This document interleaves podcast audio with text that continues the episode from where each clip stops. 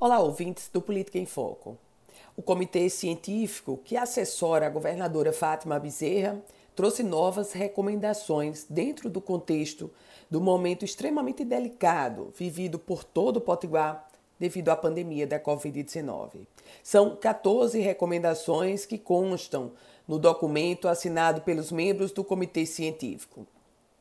Entre as recomendações, inclusive o adiamento do início das aulas das escolas públicas do Estado por 14 dias, o fortalecimento dos cuidados preventivos nas academias sobre a questão do uso de máscara e do distanciamento.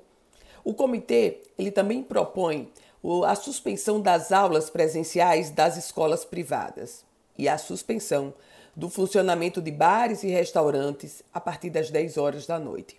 Além disso, o documento do comitê ainda trata sobre o estabelecimento de barreiras sanitárias com os estados da Paraíba e do Ceará, além dos portos e aeroportos aqui do Rio Grande do Norte.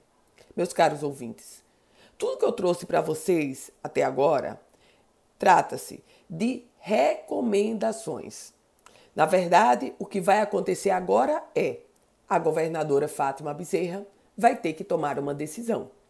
Quem a assessora é o comitê científico e recomenda medidas muito mais duras, medidas polêmicas. Alguns são contra, outros são favoráveis, mas o fato concreto, e eu não vou entrar nessa polêmica, respeito todas as opiniões, o fato concreto é que necessariamente o Estado Potiguar, o funcionamento do nosso Rio Grande do Norte não vai continuar como está porque, diante de 14 recomendações do comitê científico que assessora a governadora, muito naturalmente que ela possa ou que ela tenha a tendência de adotar algumas dessas ou, se não todas. Depende, claro, da chefe do executivo.